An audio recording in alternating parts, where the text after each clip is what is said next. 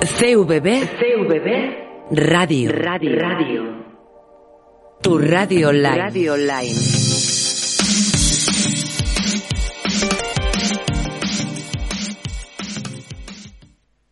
Por fin llego a final de mes. La nulidad de la cláusula de suelo en mi hipoteca me ha cambiado la vida. ¿Cómo lo has conseguido? No solo yo, 619.000 hipotecados conmigo. Housebank, la Asociación de Usuarios de Servicios Bancarios, ha ganado una sentencia que elimina la cláusula suelo en las hipotecas. Y no te ha costado nada de nada y te ahorras un pastón. Sí, lo han conseguido sin ayudas ni subvenciones. Ahora necesitan todo nuestro apoyo. Yo le voy a dar la mitad de lo que me ahorro en un mes. Es de justicia, se lo merecen. Ausbank, 27 años defendiendo los derechos de los consumidores. Haz aportación económica para continuar con la lucha. Teléfono 91 541 61 61 o en www.ausbank.es. Cultura Pop con Enrique García, J. Oyoki y FJ García.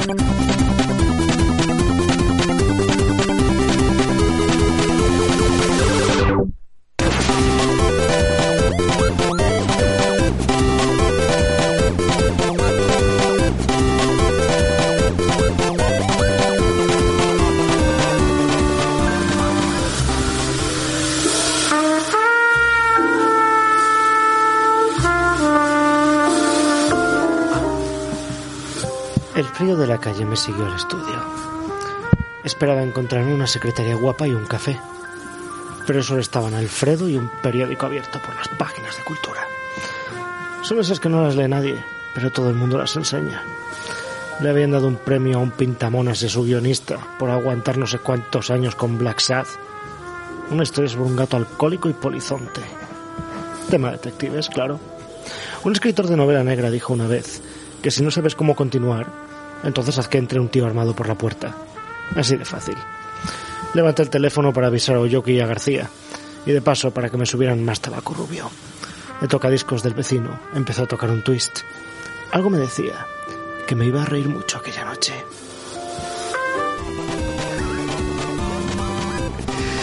Y muy buenas tardes a todos. Si no lo hago, reviento. El tema del día, precisamente, es el de los detectives en la ficción. Y bueno, un poquito en la no ficción, pero es que para irse a detectives de los que se ha escrito y que existieron de verdad, me tengo que ir a la China antigua. Y eso ya entra dentro de lo que aburre a la audiencia, me consta. Pero oye, es verdad, a Juan Díaz Canales, guionista, y a Juanjo Guarni- Guarnido. ¿Eh? Yo estoy- llevo toda la tarde leyéndolo Garrido. Pues le han dado otro premio más. Llevan desde el 2001, dale que te pego, por la última mm, entrega de Black Salt. Sí, es esa historia. Un detective que es un gato. Todo el mundo en el universo son animales antropomórficos. Los fans de Stan Sakai no podemos poner objeción a eso ninguna. Y eh, pues eh, para ello contamos, para comentar todo este desastre de asunto, con nuestros habituales, con J. Oyoki. Muy buenas tardes. Buenas tardes, Enrique. Buenas tardes a sufrido audiencia y buenas tardes a los presentes aquí en el estudio de Rosales 70. con FJ García, que ha conseguido llegar pese a los nutridos intentos del tráfico por impedírselo. Fui presentado por Enrique. No llovía afuera, pero bien podía hacerlo. Por fin había conseguido llegar aquí. No se me ocurrían más chorradas que decir. Será capullo y yo he estado dos horas escribiendo esta mierda de cuartilla. y por supuesto, vamos a contar a partir de la segunda mitad, pero el tío es libre de hacer cualquier comentario a lo largo de la primera. Vamos a contar también con David Panadero, director de la revista Prótesis, especializada en novela negra. Y he, he oído el libro Bolsillo, la palabra el término- Bolsilibro. Bolsilibro, eso era, el bolsilibro. Y que además recientemente pues, ha editado una nueva eh, antología de grandes relatos negros, Disturbios, antología popular. Eh, es el caso, ¿verdad? No, no, no, es- no- tengo la documentación bien. La tienes bien, buenas tardes y no lo hagáis más. Me encanta este hombre. En fin, el plan es esencialmente ese. Vamos a pasar una. Son un par de horitas así tranquilos y muy, muy, muy, muy cómicos. Eh, y desde luego, hombre, yo no venía planteando la idea de sortear una gabardina. No sé si alguien quiere que lo haga. Un sombrero de alancha. Eso, un sombrero fedora. Como no es difícil de encontrar, Claro. conozco a una persona que lo usa y era abogado de Saddam Hussein. No te digo más. Virgen Santa. Pero ¿le, cono- nadie ¿le conoces en persona? Eh, pues sí, incidentalmente sí. Enrique, Enrique, por su trabajo en la radio comercial, conocía a mucha gente interesante. Es curioso ahora que lo pienso tener por ahí el teléfono de un abogado de San De San Hussein. Oye, un día le podías traer aquí a que nos contara jugosas y suculentas anécdotas. Luego Y, os y que se traiga el sombrero de Cedora. Sin- es pero si, viene sin sombrero no entra. Yo estoy con FJ. Es correcto esto. No sé, yo le pregunté dónde lo había comprado porque me encantan esos sombreros y me dijo en el corte inglés. Digo, no puede ser. Yo cada vez que voy me dicen que eso no existe. Sí, pero lo compró en el corte inglés en el año 1954, por ejemplo. Y eso no fue lo que no te dijo. ¿Qué tiene desde entonces? ¿Y por qué no? En fin, no sé si las secciones fijas, de las que ya nos enorgullecemos de haber mantenido de manera constante durante los últimos. mm, desde que empezamos en octubre, ¿verdad? En septiembre, pues eh, no sé si van a estar relacionados a lo largo del día con el tema, no tienen por qué estarlo, así que no creo que sea el caso, pero siempre empezamos con la misma, con la de J. Oyoki, titulada Las reliquias de los Dalek.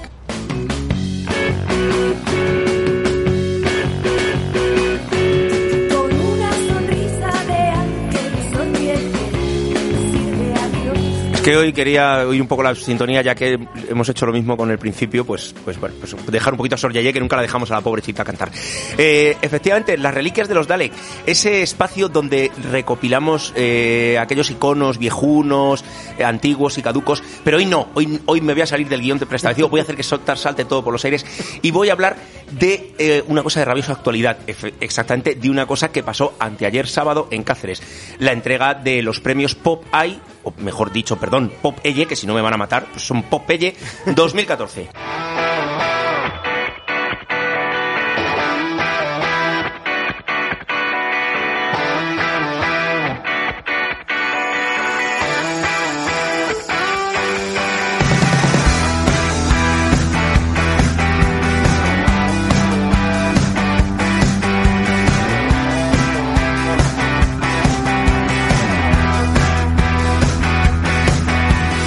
Es- que esto lo debía de la semana pasada, porque la semana pasada íbamos a tener al director de- del festival, em, eh, bueno, este festival de, cultura pop en, en Cáceres, eh, el Cáceres Pop Art, y de la, de la entrega de, de estos premios, eh, los premios Popeye. Y resulta que como la semana pasada pues no hubo programa, pues nos quedamos con las ganas de recibirlo. Y no podía por menos, bueno, pues que, que- que- que comentar un poquillo lo que ocurrió en Cáceres ahí el sábado, que lo pasamos, vamos, como un cochinillo en un charco. Dime, Enrique, que te veo ahí con ganas de... No, decía que este tipo de cosas nos pasan, pues porque claro, nosotros venimos de un entorno laboral muy exigente en el que eh, la norma es estar preparado para hacer programa en día de fiesta. Claro, por supuesto. Y entonces nos, cuando nos dijeron, no, que no hay programa, que es fiesta, dijimos, ah, carape. Y entonces nos quedamos un poquillo así con la desilusión. No, no, no es una crítica. Es No, no, una- bien, bien, no, es que una está crítica a nuestro triste pasado laboral. Que está guay tener días libres, que está de puta madre, que no vamos a decir nada, entiéndeme. Viva las vacaciones. Efectivamente, sobre todo para Alfredo. Yo mañana tengo un día libre, es fascinante. Magnífico. Cuando me lo dan. Maravilloso. Bueno, eh, los premios Pop a, Popeye de, de que los entregan en Cáceres todos los años, en el Gran Teatro de Cáceres. Y la verdad es que hay que reconocer yo que, bueno, pues en, en las primeras entregas, eh, pues no sé si fue en la segunda, tercera edición, eh, yo empecé a ir porque, bueno, pues tuve la suerte de, de participar en, en este festival eh, con un grupo que yo tenía entonces y desde entonces voy todos los años porque, joder, me lo paso fenomenal y además tengo la suerte de que me invitan allí y, y lo paso de maravilla. Y es que hay que reconocer cómo, cómo ha crecido este festival. Empezó siendo una cosita muy pequeña, una cosa muy minoritaria, con grupos muy de andar por casa y la verdad es que es- ha ido creciendo, ha ido creciendo año tras año y cada año nos sorprenden con cosas nuevas. Este año, por ejemplo, bueno, pues le han dado el premio a la mejor canción del año a esta, a esta canción que estamos escuchando, Hermana Mía de los Niños Mutantes, un grupo que la verdad es que está bastante en, en boga ahora mismo entre el ambiente independiente. Y es que estos premios efectivamente se dan pues a la música independiente, a la cultura independiente, se dan también premios de fotografía, de periodismo, de, de artes plásticas, en fin, es una cosita muy completa. Lo primero que tengo que decir es que hay que reconocer el currazo que se pega a la organización todos los años y cada, cada año lo hace me- mejor. Se crea además hay una cosa mágica entre el, el- el público y, el, y los artistas. ¿Pero qué tomáis? Tom- No te voy a decir lo que tomamos, luego te lo explico a micro, a micro cerrado. Por- Ferpal, rodilla... porque además vino el amigo Juanjo, eh, entonces fue, fue fascinante aquello. Eh, Eso ya off the record. Solamente, solamente decir que la gente que va un año eh, como premiado luego suele repetir al cabo de los años y va así como jurado o va por ir porque se lo pasa también que luego vuelven. Nos tratan, nos tratan a todos demasiado Me bien. das tú un miedo de jurado. Mm, bueno, yo este año estuve de jurado, luego te cuento lo que estuve Yo el haciendo. jurado, Mike Spillane. Efectivamente. Bien, estábamos diciendo eh, que a esta canción, hermana mía de los niños mutantes, le habían dado el premio a la mejor canción. Vamos a revisar algunos de los premios que han dado este año. El premio al mejor programa de televisión ha sido para Cachitos de Hierro y Cromo, de la 2, que es un programa que yo recomiendo a todo el mundo. Lo echan en la 2 los domingos por la noche y suelen ser programas temáticos que hacen con música sobre un tema determinado, todo con imágenes del archivo de Radio Televisión Española. Y son cosas de estas que te quedas un poco con el culo torcido. Eh, mejor programa de radio lo dieron a Viajes los Sueños Polares, que fue un programa de música independiente que estuvo una temporada muy larga eh, durante los 90 en los, en los 40 principales y ahora se emite eh, por internet igual que nosotros.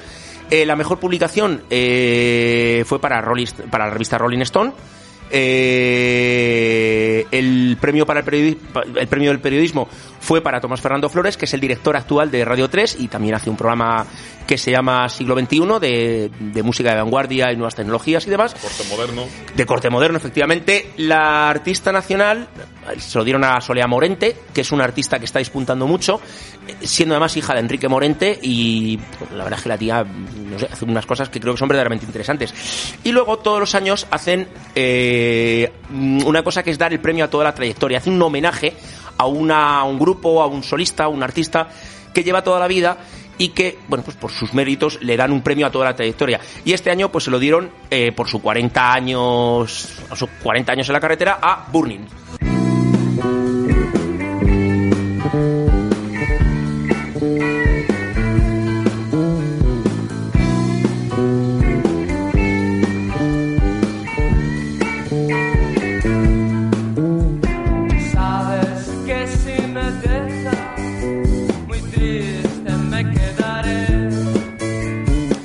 El Burning con eh, No es extraño que tú estés loca por ti, un, por mí, perdón, una canción que aparecía en la película de, de Eloy de la Iglesia Navajeros. Navajeros de 1980, una película en la que Eloy de la Iglesia elogia al delincuente común, es casi como la oda a los piratas de Espronceda, pero en clave de, de delincuentes juveniles. Oye, yo ya que estás aquí y tenemos esta canción de fondo, te propongo, ¿por qué no hacemos un día un especial de cine kinky? Sería, vamos, sería esto el, Sí, el, el- el de- recopetín. De entrada habría que eliminar la etiqueta cine kinky porque es un engañabobos que se han inventado cuatro modernos para llenar centros de mierda, Vale, vale, vale, vale, basura, A ver, hay que, de- hay que decirlo, hay que decirlo de algún- hay que decirlo de alguna manera. En fin, cine kinky. Cine de la transición. Venga, de acuerdo, correcto. Yo es que creía que estabais hablando de cosas estilo torrente, igual me estoy liando. No, en absoluto, para nada. ¿Qué Estamos hablando de las películas estas que hacían del vaquilla, el torete, estas películas de, de- de delincuentes juveniles de, lo, de finales de los Ya, 70. aquel chaval de nueve años que robaba coches, ¿no? Por Sí. ejemplo, también. ¿Cómo se llamaba? El, El vaquilla. el vaquilla era ese, ¿no? Pues por Sí. ejemplo, efectivamente. Que, que luego acabó enseñándole a la No, pero si policía. No, no, el vaquilla como- esto es un cine muy interesante, a mí me gusta mucho.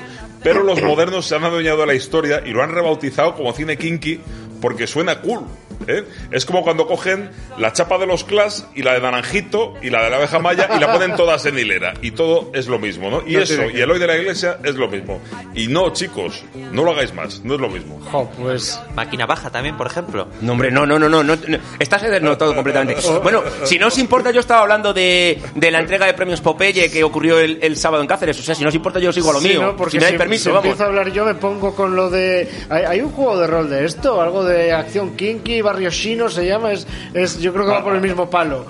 Bueno, no se salva nadie. bueno, uno de los requisitos que suelen hacer en este festival, que es una cosa que, que- que tiene bastante gracia, es hacer un home- a- es que todos los grupos eh, a los que les dan un premio tienen que hacer o están de alguna manera obligados moralmente a hacer un homenaje al grupo al que hacen un homenaje. De manera que este año todos los grupos que salían a tocar tenían que tocar una canción de, de Burning. Y esto nos deparó unos de los momen- momentazos de la noche. Eh, cuando salieron estas chicas eh, que vamos a escuchar ahora, que se llaman Anarchix, a las que le dieron el mejor artista portugués, porque digamos que como Extremadura linda con Cáceres también son unos premios portugueses. Claro. Y eh, estas tías, que ahora las escucharéis, eh, que son portuguesas, eh, intentando cantar una canción de Burning en español. Fue acojonante.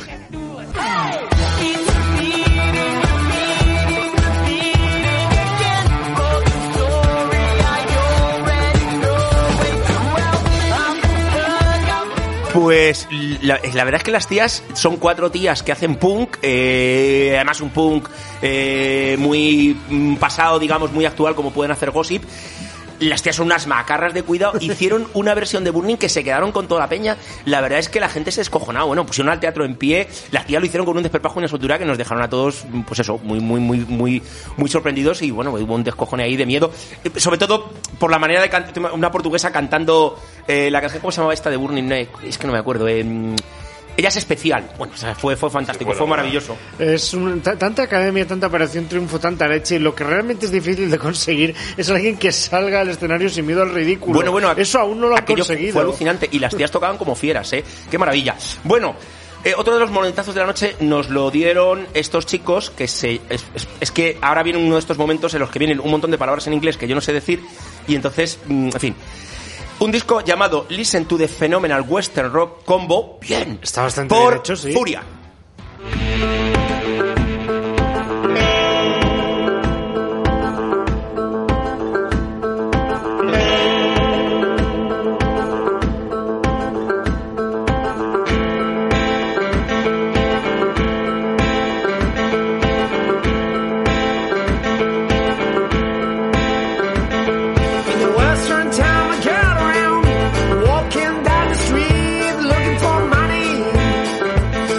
Señor, a Furia, que le dieron el premio al mejor álbum de rock del año. Y la verdad es que los tíos eh, hicieron un, tuvieron una actuación que fue acojonante. La verdad es que estos tíos son, son pura dinamita. Los cuatro están, los cuatro componentes del grupo están súper bien. La verdad es que tiene un directo que es, que es la polla. Pero tengo que destacar especialmente a su guitarrista, que es una chica de aspecto eh, frágil, así como mm, mm, te da un, un cierto aspecto de ternura, pero luego la tía eh, toca con dos cojones la guitarra, la tía se lía ahí, te, te deja con el culo torcido. Y el batería, lo del batería me dejó fascinado porque tuvieron un problema técnico, se rompió el bombo a mitad de canción y el tío con su profesionalidad y con un arrojo digno de admiración solventó el problema y nadie se dio cuenta de que allí se les había roto nada. La verdad es que al chaval luego hablé con él y había pasado un momento apuro, pero el tío lo resolvió fenomenal y, yo que soy batería tengo que reconocer que esas cosas me, causan admiración. Eh, bien, tengo que decir que la, después de la gala fuimos, todos los invitados estuvimos en un mágico fin de fiesta. Nos invitaron ahí a cenar y a, un- a una pinchada que hicieron los, los invitados. Eh, estuvieron, como digo, los invitados pinchando, estuvieron la, presentadora de Cachitos de Rey Cromo, estuvo el, el, el hombre, este Luis Calvo, el que hace Viaje a los Sueños Polares, y luego al final ya, para fin de, como mágico fin de fiesta, para terminar ya cuando nada más que quedaban borrachos y degenerados, pues invitaron a, a pinchar a unos, a unos impresentables que se llaman eh, Transistor Mapache, que es el, alte, el alter ego de, de, de mi colega Juanjo y yo cuando nos vamos de DJ. Y esto fue un poco la crónica, pero no puedo terminar sin hablar del momentazo de la noche. Es que como no ponga esto, mi, mi chica me mata. El grupo favorito de la señora Spengler. Eh, el mejor álbum de debut, The Perfect One, de Gisela Novaes and the Blue Summers.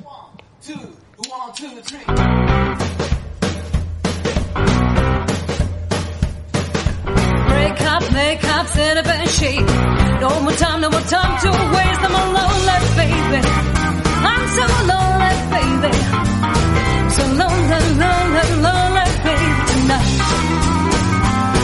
Gisela Novaes y The Blue Summers eh, vinieron nada más que sin, ban- vinieron sin banda, vinieron nada más que en formato dúo. Eh, el guitarrista Guillermo Summers y, y- y esta chica Gisela Novaes fueron acompañados además por una chelista de la Orquesta Sinfónica de, de, bueno, de allí de, de- Cáceres.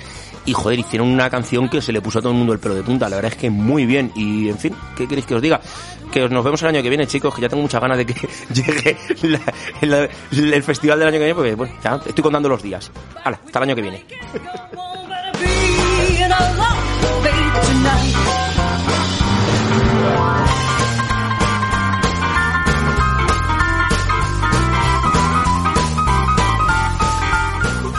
Me encanta. O sea, que eres batería.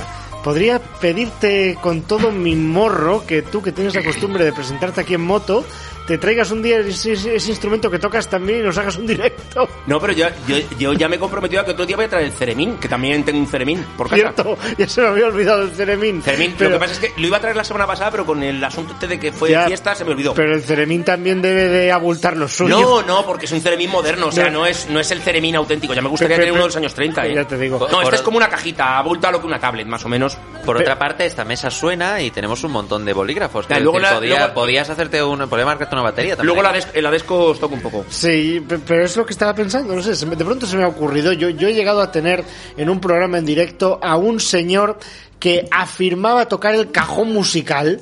Y, y es absolutamente increíble como un técnico de sonido mm, capaz es capaz, valga la redundancia, de, de hacer que eso suene en un micrófono de radio, porque no, no creo que estén preparados para eso. Mira, cuando tengas que grabar, o, mm, esto Alfredo, en fin, algún día lo comentaremos, pero yo en mi estudio tuve una vez que grabar una gaita. Eso, aquello, aquello, aquello era muy, era, en fin, yo tuve pesadillas durante una semana. Pensé en la autolesión y todo. O sea, no solamente por lo difícil que era, sino por, por cómo sonaba aquello. O sea, eliminar el ruido ese residual que hace la gaita, eso es, en fin, ya te digo, eso es... Pero si es parte de la música, ¿no?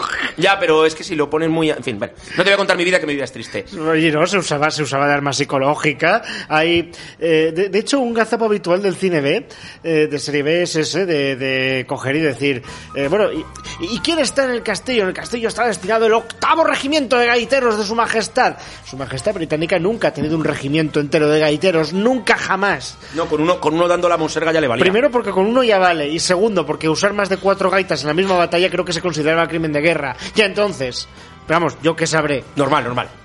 También tengo pendiente preguntaros, porque lo iba a hacer antes, pero me he lanzado. Eh, bueno, ¿qué tal, qué, qué os ha parecido mi imitación de Bogart, mi, mi, mi voz de chuloputas? ¿Eso, que creéis que, que podría grabar cintas de autoayuda con esa voz? Pues yo, pe- yo pensaba que era imitación de Edward G. Robinson. Eh, pues Pero bueno, si era Bogart está muy bien Yo pensaba que era una imitación... de- Robinson, el, locu- el locutor de deportes. No, eh. Yo, Yo, pens- yo- yo yo pensaba, pensaba que... que... hablabas así normalmente. Y fuera yo, de- y yo fuera pensaba de que, y yo pensaba que era una imitación de José Mota imitando a Bogart.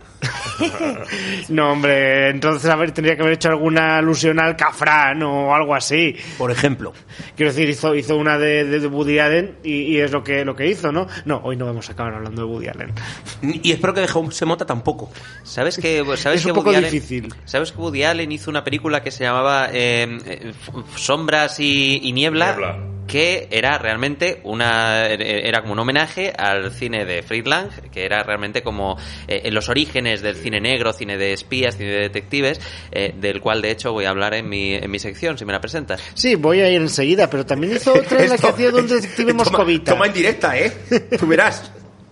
Anda, anda, que, que, será que tiene mucha prisa. Como ha venido con ese, con ese libro encuadernado en piel humana lleno de, de, de apuntes. He estado meses y meses recabando mi información. Vale, vale. O, o- o la media hora que ha estado hablando Jockey. Una de Pu- dos. pu- Pues espero que la cosa dé para un rato, ¿eh? Digo, la sección se llama La franquicia.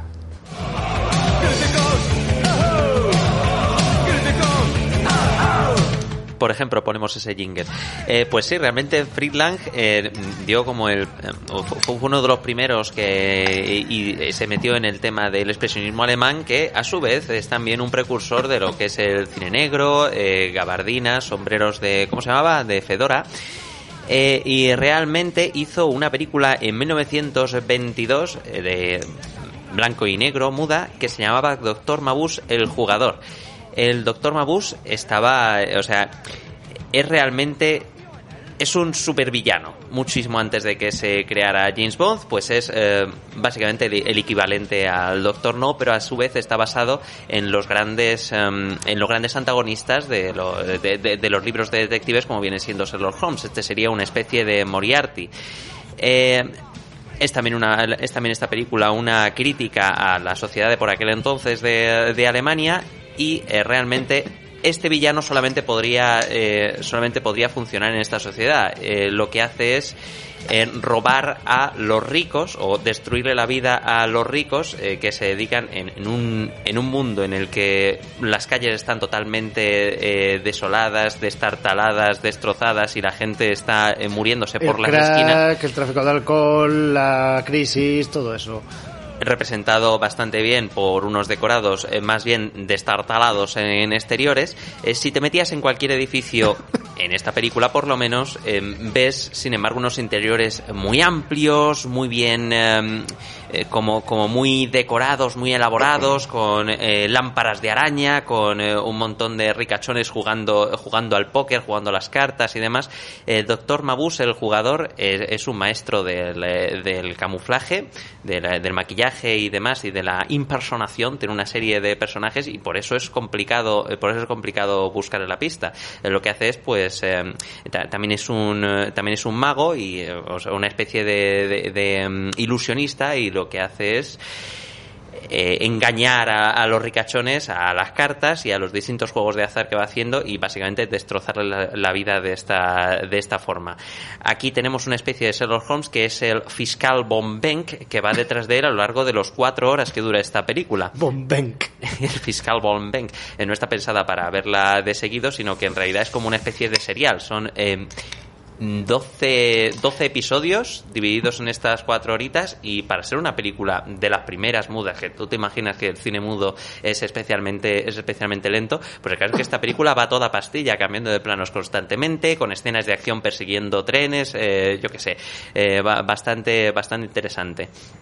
Y sí, el tema es que eh, hoy en día no dejan de hacerse segundas partes y eh, últimamente se piensa que los universos compartidos y demás eh, como Marvel es algo que se está que se está haciendo únicamente hoy en día, eh, pero no, esto viene de antes. De hecho, eh, el autor de la el autor de la novela en la que estaba basada esta esta película eh, el director de la película le prohibió escribir una segunda parte porque quería él hacer una segunda parte cinematográfica que finalmente la hizo en el 33 unos 11 añitos después eh, que fue una de las primeras películas una de las películas más importantes de la llegada del cine sonoro que fue el testamento de Dr. Mabuse mucha gente se la ve sin conocer siquiera la película del 22 porque es bastante autoconclusiva de hecho el Dr. Mabuse es el mismo pero eh, le han pillado al final de la anterior película está en una eh, está en un manicomio porque ha perdido totalmente el juicio.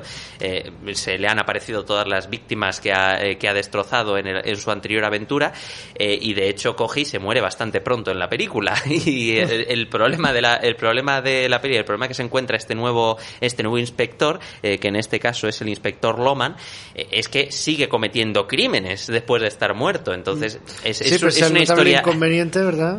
Sí, eso es una, es una historia bastante, bastante curioseta. Eh, ¿Por qué he dicho antes lo de los universos compartidos? Porque el inspector Loman, eh, que es, eh, como digo, el protagonista, bueno, el, antagoni- el protagonista entre comillas eh, son son los que son los que están o sea es, es el doctor Mabus aunque se haya muerto realmente es la, la, imagen que, que, que presta sobre el resto de los personajes es realmente el protagonista de esta cinta pero el bueno, entre comillas, este inspector apareció en otra película de Fritz Lang que era M. En España no quería, por lo visto no querrían sacar una película con un título tan corto, así que es más conocida por su eh, largo subtítulo que es El vampiro de Düsseldorf. Bueno, tampoco es tan largo el Mm. nombre de la ciudad, sí, un poco. Hombre, un poquito más largo que, que M, ¿no? M. Sí, lo de fin, M no sé a Es qué una venía. letra. Le- pues, pues viene. Se lo pintan en la espalda. Eh, Sí, eh, Ah, efecti- claro. efectivamente, el, el, el- el malo de el, el vampiro de Dusseldorf, entre comillas, no es tal. Eh, lo de vampiro solamente se dice en el título en español, en ningún momento se le llama vampiro a lo largo de la película. Es eh, el primer papel importante de, de Peter Lorre y es un asesino de niños. Eh, y sus crímenes se consideran tan terribles que hasta los criminales eh, eh, odian, o sea, hasta los criminales tienen miedo de este, de este señor e intentan ir a por él a- a- en paralelo a la policía. Pa- Para ser más concretos, es la cosa de que como todo el mundo está aterrorizado con ese individuo, pues claro, todo el mundo tiene más cuidado, Hasta la policía hace mafias. más, hace más eh, redadas y claro, el resto de criminales están hasta las narices porque eso les dificulta a ellos el trabajo. Esto lo, esto lo menciono porque el inspector Loman aparece en ambas películas, es el, es el bueno de, la, de las dos películas, a su vez que ah, evidentemente está todo esto relacionado con la de Dr. Mabus de, de- del 22. Eh, Friedland, que era el director de todas estas de todas estas movidas, le echaron de Alemania, estuvo haciendo un montón de películas eh, eh, por encargo en Estados Unidos durante décadas y décadas, hasta que al final de su carrera, muchísimos años después, eh, hemos dicho que el testamento de Dr. Mabus es del 33 Sí. y M es del 31, o sea, de todavía antes. La tercera parte, la tercera película de Dr. Mabuse se hizo en 1960. Ala. manteniendo un poquito el estilo y demás. eh, y es bastante olvidable. Por lo visto, Fritz Lang había perdido bastante su, eh, su, su toque a lo largo de, a, a lo largo de su, de, de su carrera en Estados Unidos. Eh, la tercera película se llama en español Los crímenes del Dr. Mabuse. Eh, en versión original, la traducción literal sería Los mil ojos del Dr. Mabuse. Eh, Para compensar que Freelance solo tenía uno. eh, Fritz- ¿Ah, sí? eh, sí, bueno, eh, No tenía idea. Sí, ahora, ahora vamos, ahora vamos a ese tema. La Seguro que historia, hay una historia pintoresca detrás. Ahora vamos a ese tema y te va a gustar. Eh, el, volviendo, terminando un poquito con la historia de Mabuse, mientras que la primera película eran cuatro horas, la segunda película eran dos, esta otra, sin embargo, es bastante cortita, dura poco más de 90 minutos, eh, no aparece ningún personaje, ningún actor de las películas antiguas. Eh, de hecho, solamente la historia de la peli es que empiezan a suceder después de todos estos tiempos. O sea, la película está situada en el presente, entre comillas, en 1960. De repente empiezan a haber eh, crímenes similares a los que cometía el doctor Mabuse. Entonces la gente lo recuerda. Eh, tú te quedas un poquito de eh, cómo narices se acuerda la gente después de 30 años que ocurrió esto. Si no, Yo me acuerdo pues- de cosas hace 30 años. Con la de cosas peores que han pasado. Sí, pero, o sea, yo qué sé, ha pasado la. Sí. Tú no, te puedes, tú no te puedes acordar porque no ha pasado la nacido. Segunda Guerra Mundial entre medias, o sea, en fin. Eh, y de hecho, la historia de la peli es que hay otro, hay otro malvado haciéndose pasar por el Doctor Mabuse. Y, um, Ah, lo que se conoce como un imitador. Un imitador, efectivamente. Eh, el tema del... No es que fuera tuerto realmente, es que se el- eh, cuando estaba en la Primera Guerra Mundial en, eh, en el ejército, pues en un momento dado eh, le, le debió estallar algo cerca o algo y se dañó el ojo, pero él iba, antes de ponerse el parche en el ojo en los últimos años de su vida, por- de la manera que se le ve bastante mayorcete, lo que llevaba era un monóculo, siempre. Uy, Simplemente tenía, tenía poco, totalmente, totalmente. Tenía poco, eh, poca visión en ese ojo, pero tenía visión. Eh, de hecho, la fue perdiendo a lo largo de los años y por eso se considera que sus últimas películas son menos interesantes visualmente, mientras que su, o sea, el tío es el director de Metrópolis, es un, es, es un visionario en el principio de, de- de su cine. Bueno, Eh, algunas- pero, de- se- se- o sea, entre que todas las películas que hizo en Estados Unidos fueron de encargo, el tío realmente estaría hecho polvo a nivel de cine y de hecho eh, esta, la de Los Crímenes de Dr. Mabuse, fue su última película. Eh, la hizo también por encargo, se lo encargó un alemán que dijo, oye, que quiero hacer un remake del Testamento de Dr. Mabuse. Y le dijo Fritz Lang, oye, ¿por qué no hacemos otra? Pues, para el caso, vamos a ser más originales. Y cuando terminaron de, cuando se estrenó esta película, cuando terminaron de, sí, cuando, cuando salió, eh, se retiró, pero este productor, del cual no me acuerdo su nombre, el caso es que después de eso cogió al actor que hacía del del que estaba haciéndose pasar por el Dr. Mabuse en los crímenes Ajá. y le hizo hacer del Dr. Mabuse en un remake del Testamento Dr. Mabuse que a su vez fue un reboot de la serie y de ahí se hicieron como cinco películas más en orden cronológico en solamente cinco o seis años. Que no, no, no han pasado mucho a la historia. No han pasado la historia en absoluto y de hecho la crítica de por aquel entonces decía si esto si, si- esto es igual que un villano de, de James Bond, en realidad lo, lo estáis copiando, porque claro, la primera de James Bond es del 62. Así que... Luego en los 90, Chabrol, Claude Chabrol, el francés, retomó el personaje de Mabuse en Doctor M, una película conspiratoria así como de bajo coste, muy interesante acerca de centros New Age, eh, una conspiración, no recuerdo porque era tan endiablado el argumento, pero llamaba la atención, ¿no? Hecha con cuatro perras, pero con mucha gracia. Todo el mundo sabe que en la, en, en el New, en la New Age se, se, encuentra, se, Sí, encierra, pero se encierra el un mal. poco en la línea ¿Esto es de aquella película de Bond que tú me prestaste, que yo tuve pesadillas. ¿Cuál? No recuerdo el título, lu- luego lo hablamos. Que, que- ¿Cuál de ellas? Mira que había, hay, había- ¿eh? había una película de Bond con algo. No, no lo recuerdo. ya lo Con algo recuerdo. New Age. Sí. ¿No era esa historia de mm, que el antagonista es un traficante de drogas y que tiene una tapadera Puede en ser. una especie de retiro espiritual de un telepredicador norteamericano? No, pero eso que, era- no, que no. uno de los malos es de la contra nicaragüense. Que ahí el, el esbirro es Benicio del Toro. Exacto. Y- Bueno. No, no me acuerdo. Pero hoy en día no dejan de hacer reboots, no dejan de hacer secuelas, no dejan de hacer remakes. Yo me imagino que, que en los 2030 harán una harán o bien un remake de Doctor Mabuse o vete tú a saber, una cuarta parte. menos Uno menos tiempo porque pena. ya, ya, ya se les han acabado todas las ideas. E- Efectivamente. Quiero decir, podrían. No, espera, ya han hecho una, ya han hecho dos películas de animación y van a por la tercera sobre un supervillano. Pero claro, se acaba pasando los buenos, no sé si cuenta. Hablo de Gru.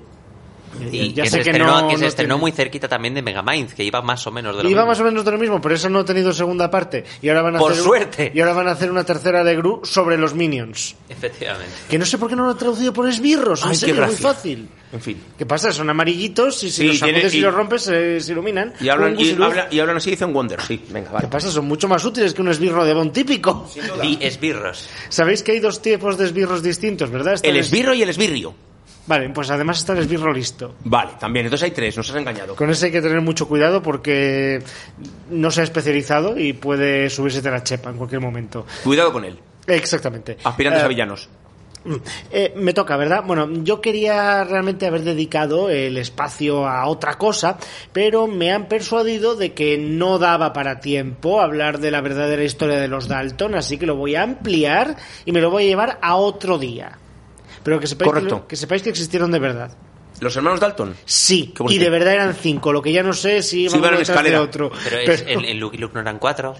No, no, eran cinco. Eran cinco. Ah, yo, yo, yo qué sé. yo- Creo yo, recordar. les veía. No, no tenían como un, un cuadro de Warhol. Y, yo Da igual, la cosa es que tienen toda una historia y es divertidísima, pero no la puedo contar ahora porque es algo corta y me la quito para otro momento cuando la traiga con más documentación. Eh, yo ahora traigo otra cosita, creo que os hablé de ella una vez que hablamos de cine bélico, a Perfectos Desconocidos.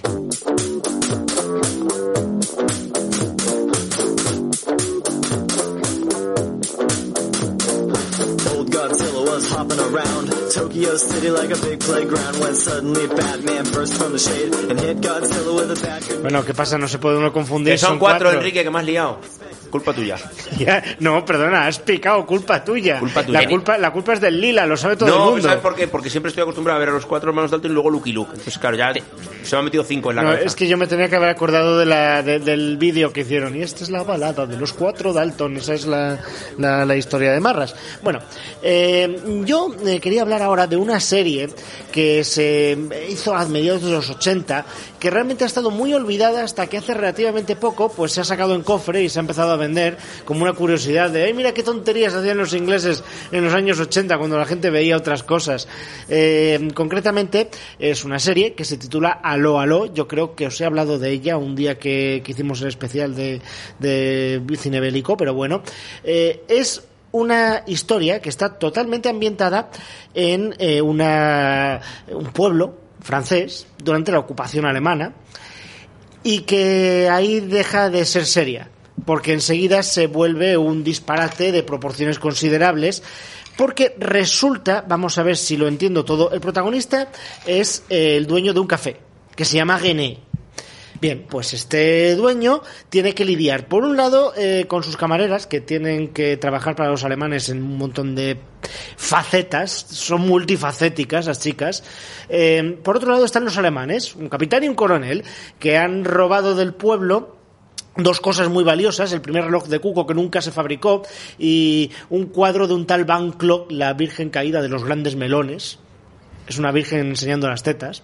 Sale mucho el cuadro en, el, en, el- en el- en la, en la historia. Y yo pensando que era una frutera. Y quieren, y lo que quieren es que les esconda el cuadro para luego venderlo después de la guerra.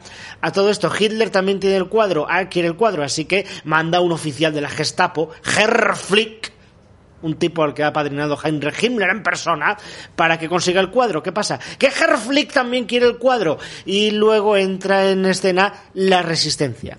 Lo de la resistencia es divertidísimo.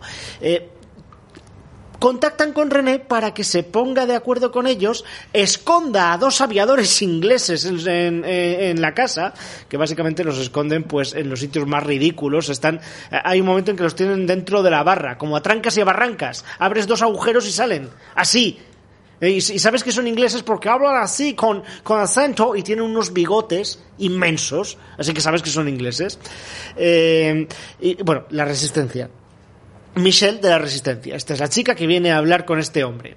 Pero luego avanza la serie y aparece más gente de la Resistencia. Son todas mujeres.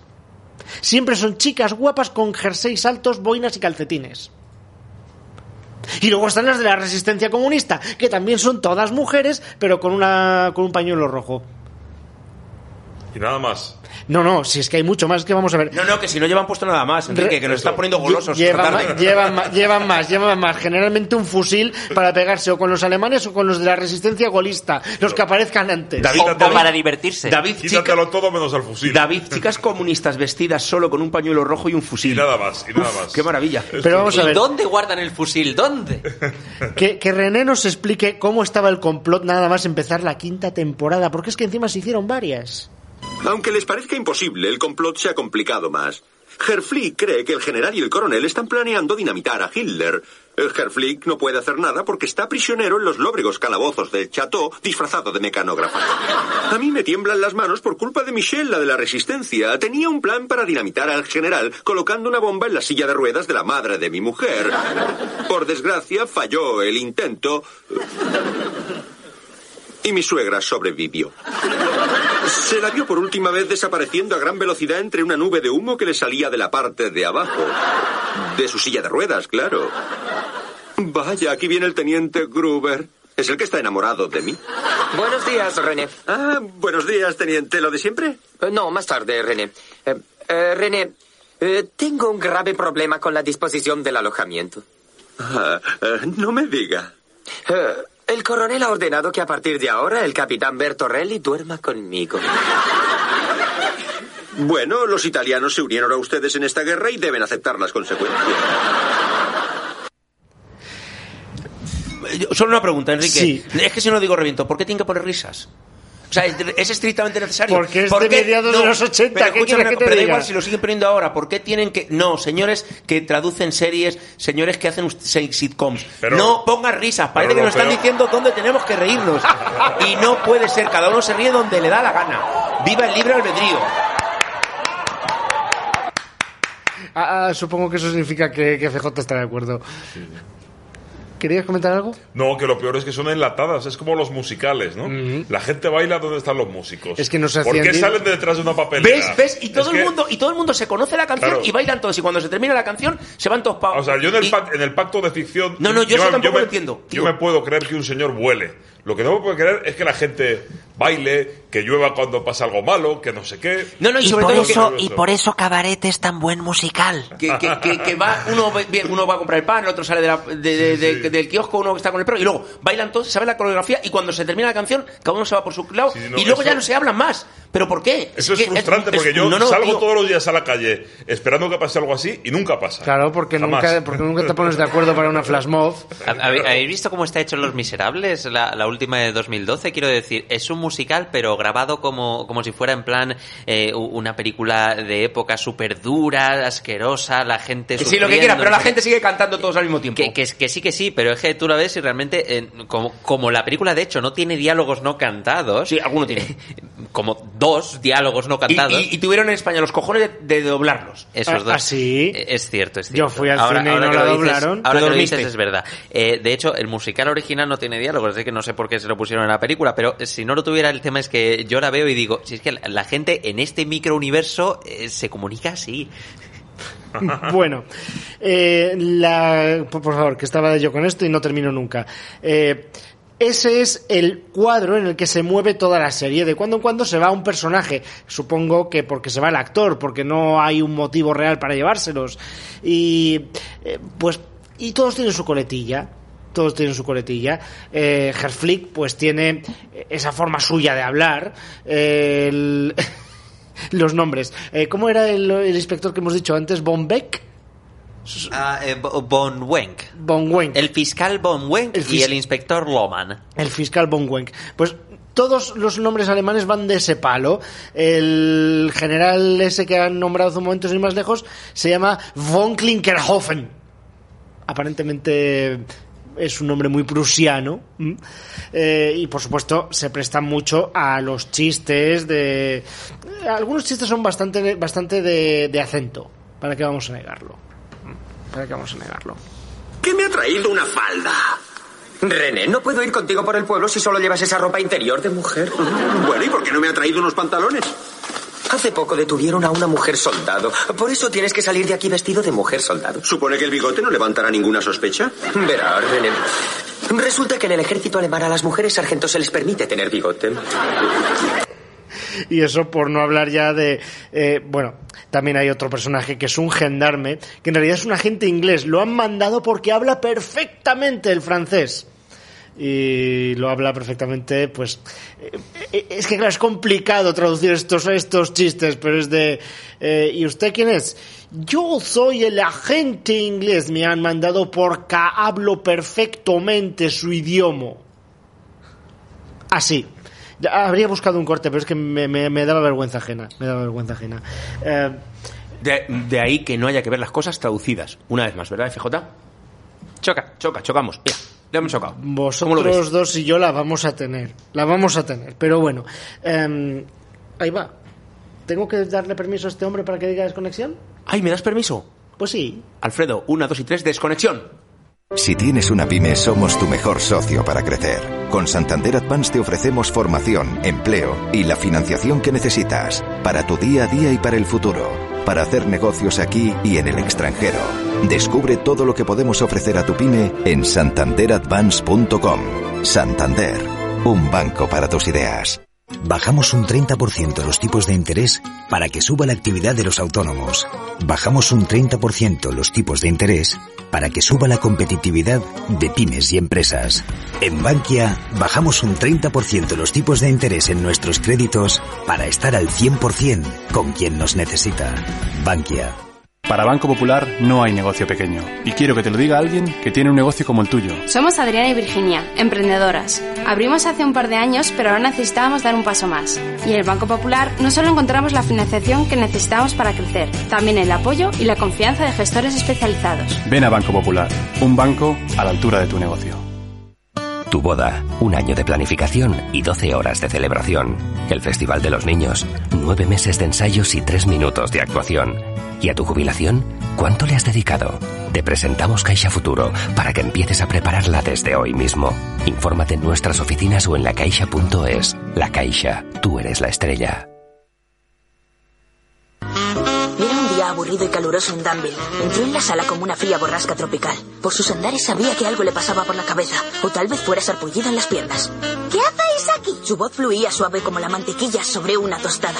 ¿Y por qué hablas así? Era observadora, puede que demasiado. ¿Por qué está la habitación en blanco y negro? La hemos pintado como en una película de cine negro. ¿Y vosotros qué? Somos detectives.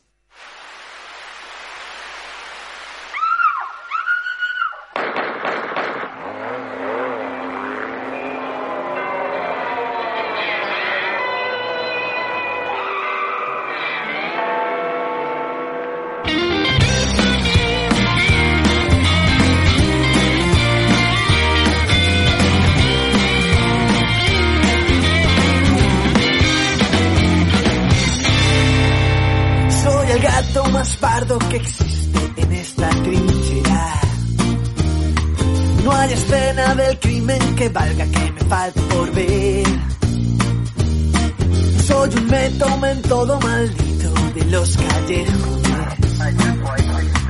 Si a la madre justicia la joden, hago cumplir la ley.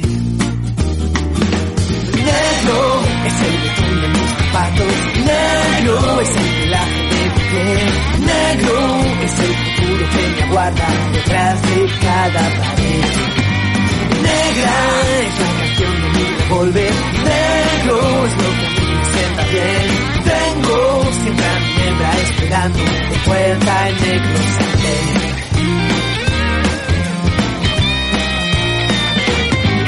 Me despierto en un charco de sangre, la cabeza rechina. Han dejado un cadáver desnudo en mi habitación.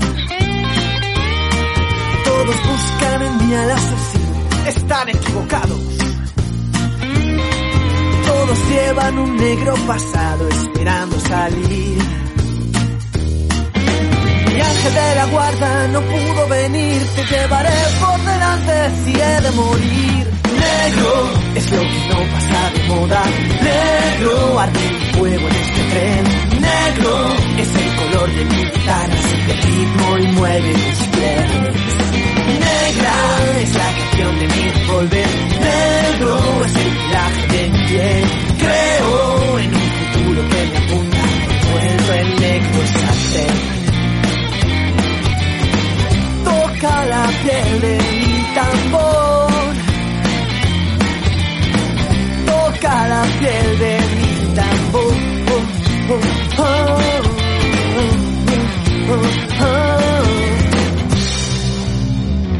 El detective Black Sad ha muerto.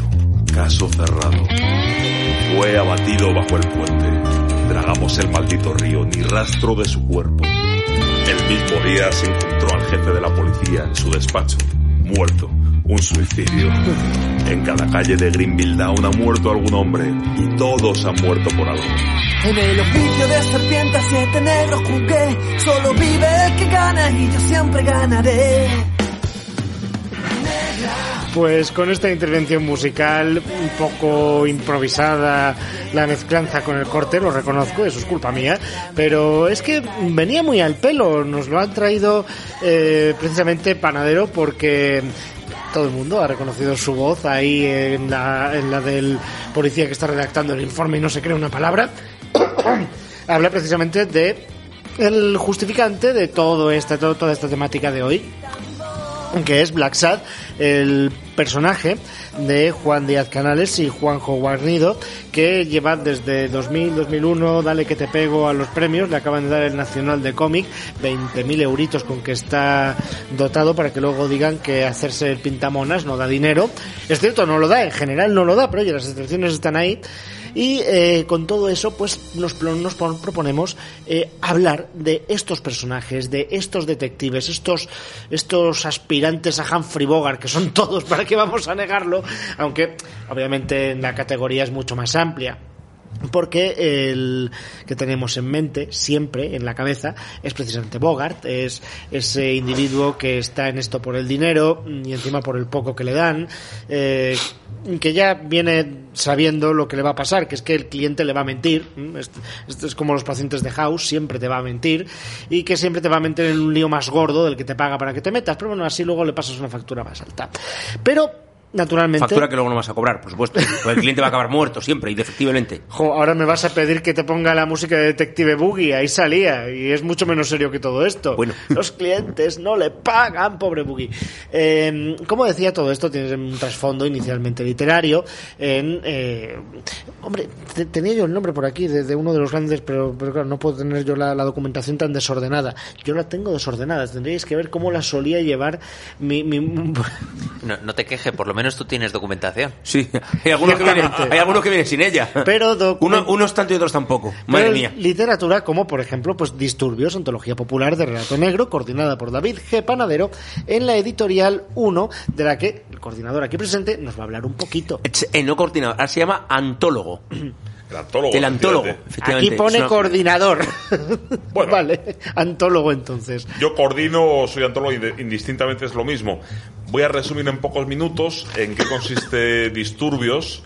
Eh, básicamente, esto es la unión de Prótesis, el grupo que yo coordino, la página que coordino, el taller, Ajá. con uno editorial. Uno editorial es una editorial de autoedición. Eh, quiero decir con esto que es una editorial que está un poco en el signo de los tiempos. Hoy en día que las editoriales convencionales cada vez son más débiles y la autoedición crece más. Entonces se nos ocurrió, o sea, así como ya eh, por mi parte ya he colaborado y colaboro con muchas editoriales, por así decir, convencionales, quise lanzar una experiencia piloto con una editorial de autoedición que consistía en financiar un libro en el que reuniésemos 10 historias de gente que empieza, chavales que empiezan. Es decir, que no nos interesaba el trabajo de escritores profesionales, sino gente que o por primera vez o por, o por estando en sus inicios quería aportar alguna historia relacionada con lo negro, lo policíaco, algo similar. Entonces lanzamos una convocatoria a través de internet, recibimos una serie de relatos, seleccionamos 10 y entonces con este criterio un poco buscando la frescura, buscando lo espontáneo, buscando lo que cuenta la gente, que sí que es cierto que a lo mejor el escritor profesional ya está más maleado, ya tiene más trayectoria, ya sabe lo que se espera de él, pero el escritor que empieza muchas veces cuenta realmente lo que le apetece. ¿no? Pueden ser relatos a lo mejor más imperfectos en algún sentido o, o más anecdóticos, pero son muy auténticos. Y también es cierto que en estos relatos no voy a decir cuáles son mis favoritos, pero por lo menos más de la mitad son realmente muy buenos. Eh, por encima destaco, por ejemplo, a Roberto Malo, en este caso ya un escritor ya con carrera, que escribe un spaghetti western en clave negra muy muy bueno. Luego gente que se identifica por seudónimos muy curiosos, que ni siquiera conozco en persona, por ejemplo, Fofi Marie Brissard. Este hace un relato, un relato, digamos, distópico que podría parecer como de película manga, algo muy delirante, pero muy coherente, muy divertido. O Mau Mau. Voy a leer el título del cuento del Ma- de Mau Mau, que es Los pájaros no lo encuentro. Los pájaros no se espían. Sí. Después se lo cuentan todos los árboles. Sí, pues yo de sé, título, macho. yo sé que Mau Mau es un chaval que debe tener cerca de 22 años y ha hecho un relato eh, muy brillante. Un, un asunto privado de Carlos Martínez Carrasco, adulterio en primer grado, de Pablo Hernández Pérez, de hierro, huesos y mala sangre, un relato hard-boiled, escrito casi con mala uva por parte de Sergio Cózar Iniesta, Mario Cabello, Paloma García, más gente. Eh, estoy viendo por aquí nada menos que a Elena Rosillo. ¿De qué me suena Amiga, ese amiga, de, nombre? amiga de este programa. Eh, Ha venido por dos veces ya. supuesto. Entonces, La, la quiero- muchacha. Quiero decir, la intención era, con disturbios, yo me reuní con, con Luis, con Luis Escribano de una editorial, y él confiaba en que yo podría reunir mm, 10 relatos interesantes y buenos, y él se encargaba de financiar este libro, de, de- de producirlo y de ponerlo en el mercado, más que nada como apuesta por, por nuevos contenidos. ¿no? La, la verdad es que estamos contentos, estamos muy ilusionados, los autores que participan también lo están, y yo creo que vale la pena a lo mejor no tanto por el libro en sí, que también, Que también. sino por saber lo que pasará dentro de unos años con toda esta gente que aparece aquí, qué podrán estar haciendo. Y yo creo que van a hacer cosas buenas. Es un formato además muy cómodo, de bolsillo, que creo que estamos todos de acuerdo en esta mesa, que es como tiene que ser la novela negra y la policía. La literatura popular tiene que ser bolsilibro siempre, es Claro. así. Hombre, los que hemos crecido con Bruguera, pues, o con Versal, con Júcar, tenemos claro que la novela negra tiene que caber en el bolsillo del pantalón. Para una cosa que, que creemos que las editoriales han hecho bien en los últimos 30 años, ¿verdad? Ahora dejan de- van y dejan de hacerlo. No, no quiero decir. ah, Efectivamente, pero quiero decir, como, como hemos dicho en este programa también, una cosa que hacían mal las editoriales de cómic, de vamos a usar el peor papel posible y la trama más gorda que podamos encontrar. Y escribir los bocadillos a máquina. Y escribir los bocadillos a máquina. Bueno, podría ser peor. No, pero yo estoy muy contento, por ejemplo, con el trabajo de Luis Escribano y su equipo en una editorial. Pues mm, yo creo que el diseño, a mí lo que me inspira este libro, Disturbios, es que es un libro muy actual y, muy pensado en este momento y hecho con gusto. Y, lo hemos hecho con ilusión, con cariño. Yo creo que eso espero que se note. El diseño de la portada es llamativo, es como una. Es toda una pared de ladrillos en un estado de descomposición variable.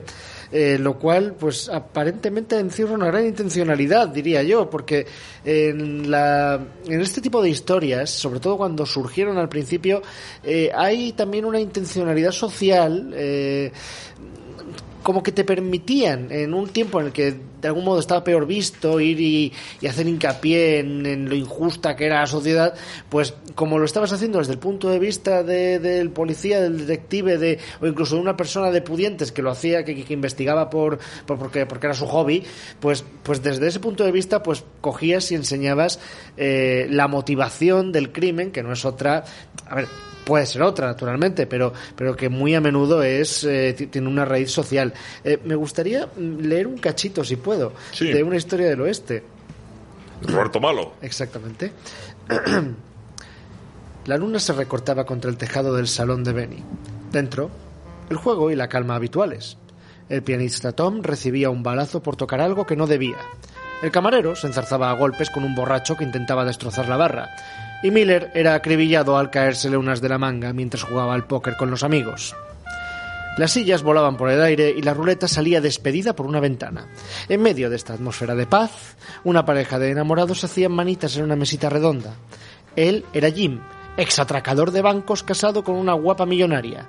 Ella, Rosa, la bailarina más bella de todo el estado de Texas. Y la más pendón, todo hay que decirlo. Sus ojos verdes estaban unidos perpetuamente a los de él mediante unos hilos invisibles. Déjame leer a mí ahora el principio de Los pájaros nos espían, después se lo cuentan todo a los árboles. Venga, de venga. Mau Mau. Número 2 cerró la puerta en silencio, cogió su maletón y fue frente a la del piso titulado como Primero A. Tocó el timbre una, dos veces, no más, porque no hacía falta. Número 1 no tardaría en abrir, así sucedió. Número 1 tenía una nuez gigantesca, parecía una prolongación de su corbata. Era una nuez tan grande que daba la impresión de que alguien le había embarazado el cuello. Era muy escuálido y parecía que se sostenía sobre un castillo de naipes, con su andar trémulo. También era muy largo, sudaba. Llegas a tiempo, no puedo aguantarlo más, dijo. Número 2 no contestó nada. Entró, dejó su maletín, se quitó el abrigo y lo colgó en el perchero. Eso, eso ya, eso tiene un origen, eso de, de sí número uno, lo que usted diga número uno, pero lo hemos discutido en este mismo programa y se me ha olvidado. Incluso, yo creo que tiene un punto kafkiano esto de quitar el nombre al personaje. Además, es un relato que luego se desarrolla en clave expresionista. Tiene todo ese ambiente de entreguerras, ¿no? Este Efectivamente. Es que sé que se ha utilizado en alguna historia de, de la Guerra Fría. Eh, a mí me viene a la cabeza de, de mucho después de, de una serie de dibujos que se llamaba originalmente Cool McCool. N- Nunca estuvo traducida en castellano ibérico y, y en castellano de Latinoamérica se tradujo por algo así como Fresco MacFresco, que técnicamente es lo que significa, pero en fin, es, es horrible. Y era eso, un espía y, da- y y recibía órdenes de un sofá que fumaba puros y al que llamaba número uno. En, en, eh, en las primeras de James Bond, eh, la, la sociedad de Spectras eh, eran el número uno, el número dos, que era Laszlo, etc, etc, etc. Y luego, y luego Quentin Tarantino, lo del señor azul, el señor rosa, el señor marrón, todo esto. ¿Y de dónde es entonces lo del señor el señor Níspero, el señor Naranjo? Eso es, De los fritis. De los frutis, yo te iba a decir gazpacho y, y mochilo. No, hombre, eso es una cosa distinta. Eh, este modelo de personaje, que como hemos dicho, está basado. No está basado, está anclado en la figura de Humphrey Bogart, para que vamos a negarlo, pero. eh, ha tenido muchas más encarnaciones. Lo que ocurre es que, pues, de Bogart se pueden decir muchas cosas positivas. Una negativa que se puede decir es que hizo exactamente el mismo, el, el mismo papel en Casablanca que en Cayo Largo.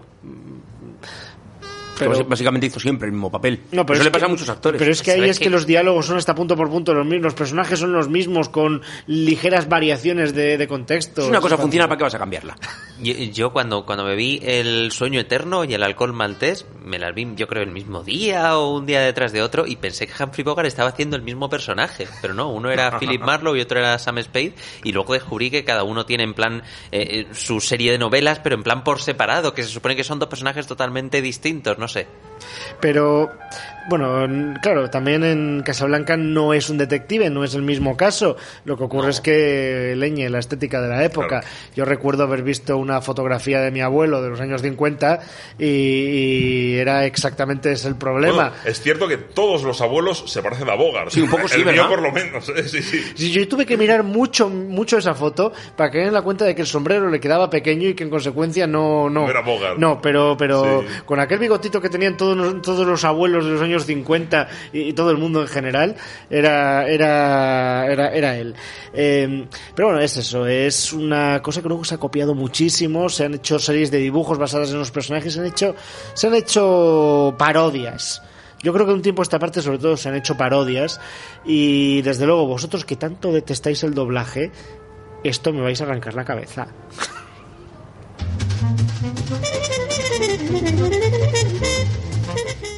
Señor Spey, debo hacerle una terrible confesión. La historia que le conté ayer fue un cuento. Bueno, no creímos exactamente su relato, señorita. eh, ¿Cómo se llama? ¿Wonderly o LeBlanc? En realidad es O'Shaughnessy, Brigitte O'Shaughnessy. No nos creímos exactamente su relato, señorita O'Shaughnessy. Creímos en sus 200 dólares. ¿Quiere decir Que nos pagó más que si nos hubiese dicho la verdad y lo bastante más para que no importase. Dígame, señor Spey. Bueno, eh, Bogart tenía voz de pato, en realidad. Hablaba así. Bogart tenía voz super nasal. Sí, tenía una voz de, de pato, de pato Y- Donald. Here's looking at kid. Eh, Entonces, ¿por qué no pusieron a Mira, doblarle y- a y narrador vamos, del lodo? Vamos a, decir- a decirlo sin prejuicios. No era guapo. No. era guapo. Hombre, yo, yo no me lo tiraba. y- y- En- entre otras cosas porque soy heterosexual, pero... A, a lo mejor a otro sí, en fin, no sé. Y tenía halitosis, por lo visto. O sea, que un- las escenas de beso... Tenía que comerse unas juanolas antes para poder tolerar, que su partener tolerara el asunto. Encima de que tenía que subirse unos cajones de huevos También para era más alto que Ingrid O sea, Bergman. vamos a ver, estamos, que era feo, le olía, el- le olía la boca peor que el culo y además era bajito. O sea, Pero lo tenía, eso- lo tenía que- todo el tiempo. Y tenía, que- y tenía voz de pato, además. Pero eso qué quiere decir? los 50. Que lo que importa es el carácter. Por eso está bien Chuck Norris. Claro, efectivamente. Hombre, es ta- héroe. también está ahí, pues John Wayne tiene algunas películas que eh, hay em, True Grit era la, la historia esta de No sé, pero otro día podemos hablar de, Va- valor de del ley, este- valor de ley. eso Podemos hablar del estreñimiento crónico de, de, de este tío, de, de de este John y, Wayne. y del otro y de Clint Eastwood también, pero realmente es porque siempre estaban ahí en el desierto filmando y eso Y no había donde... no había donde el sombrero no cubría, por lo visto. Eh, pero no, la, la cosa que eh, pasa lo mismo en la película original de Valor de Ley, de True Grit, eh, al final de toda la historia, yo me quedé a cuadros, digo, espera, pero se está llevando a la chica, sí, ¿qué pasa? Él es el protagonista, ella es la chica. Ella tiene menos de 16 años y eres claramente un sesentón. ¿Pero, no, qué me estás pero, contando? pero no pasa nada. Eso antiguamente se funcionaba así y hoy en día los musulmanes lo siguen haciendo. Sí, no, Eso- antiguamente en la Edad Media. Se respeta en el remake, ¿no? Quiero decir, Pues no lo sé. No, no, no, no, no. es una niña pequeña. Sí, es una niña pequeña, pero no, Pero no tiene, tanto. no tiene relaciones carnales. Ah, en la primera sí. O sea, se la Hombre, lleva, se, decir, la lleva, se la lleva ahí en brazos. Y se la lleva la- al lecho conyugal. También. Y, y se, y se la tira detrás de los títulos de crédito. Eso no se ve porque es una película. A ver, vamos a. A ver, eh, que hemos traído a David a que hable de, de- de Ciertamente, detectives. A ver, a- David, sácanos por favor de este jardín. De acuerdo. Ten la amabilidad. Por favor. A ver, eh, a mí cuando Oyoki.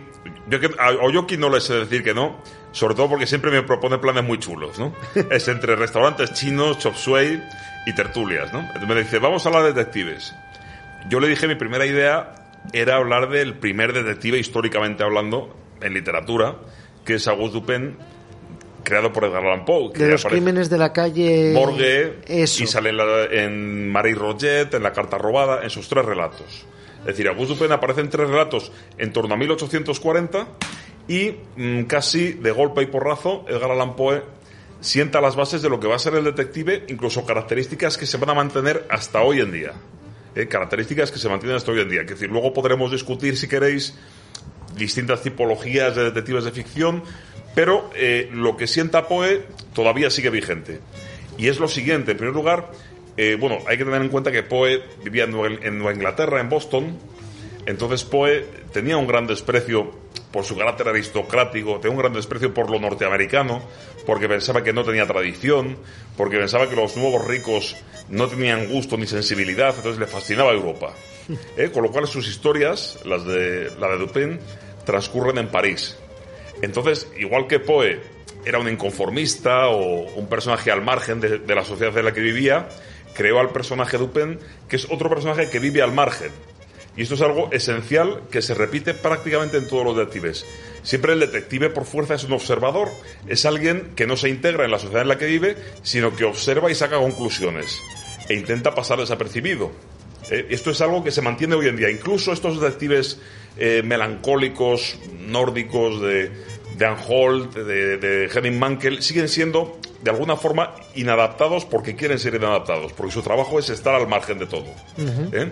Entonces, eh, la característica de Dupin, incluso Dupin es un personaje que, como tantos detectives, al vivir al margen, crea sus horarios al margen de todo.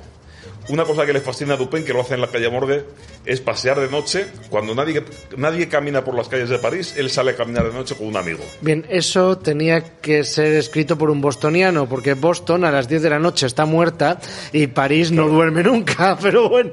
Claro, a lo mejor efectivamente puede ser la visión de un bostoniano Claro. en una época en la que no se viajaba tanto, pero sí, sí que es cierto que ya es un personaje más o menos asocial, más o menos marginal, o que se autoimpone una marginalidad por ser un observador, porque él no participa de la vida social, es un observador. Y entonces, sobre todo, eh, una cosa muy brillante que hace Poe es reivindicar el papel de la imaginación. Y esto lo explica muy bien en la calle Morgue. Con la imaginación, lo que da a entender no es que, el detective sea muy imaginativo porque cree imágenes fantásticas o delirantes, sino porque tiene capacidad para crear imágenes mentales. Es decir, que el detective, según Poe, y luego eso evoluciona con el tiempo, el detective, según Poe, es alguien capaz de encontrar relaciones entre puntos que nadie más encuentra. Es alguien capaz de ver las causas y los efectos. Sí que es cierto que ya luego en la novela negra norteamericana esto cambia mucho, y entonces a lo mejor, em, si bien Dupin es un observador, ¿eh? es un observador que, que a pie de calle va estableciendo conexiones hasta dar con la verdad, por así decir, los detectives norteamericanos habitualmente lo que hacen es meterse los bajos fundos y soltar puñetazos.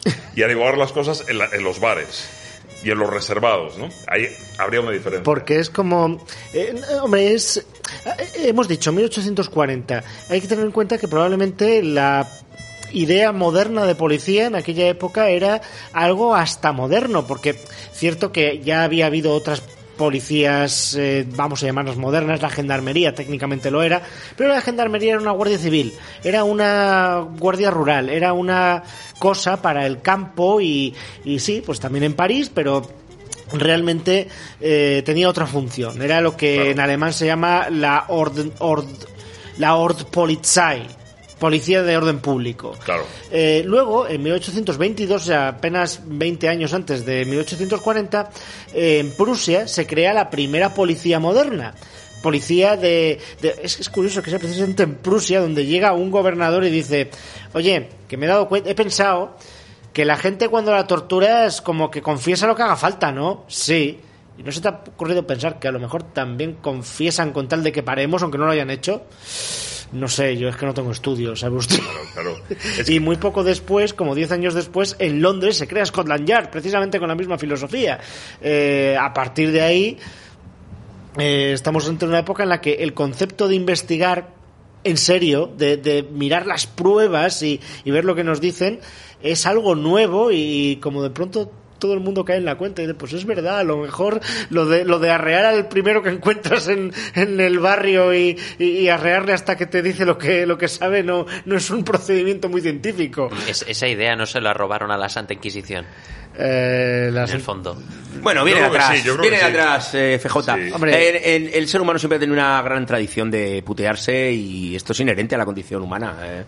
La Santa dentro- Inquisición dependía de si te lo creías eh, o no. Si hoy desapareciera la humanidad, la- la época de la razón y las pruebas mm, pasarían como una pequeña anécdota dentro de toda la historia de la humanidad, porque realmente ha habido más de lo otro que de esto. Efectivamente, además, hablando un poco del papel de la policía, a ver, no voy a discutir el papel de la policía ahora porque sería muy complicado, pero sí que es cierto que en la época en la que nace la novela de detectives, o la época en la que Poe escribe Los crímenes de la calle Morgue, es la época, como tú dices, en la que se funda la policía.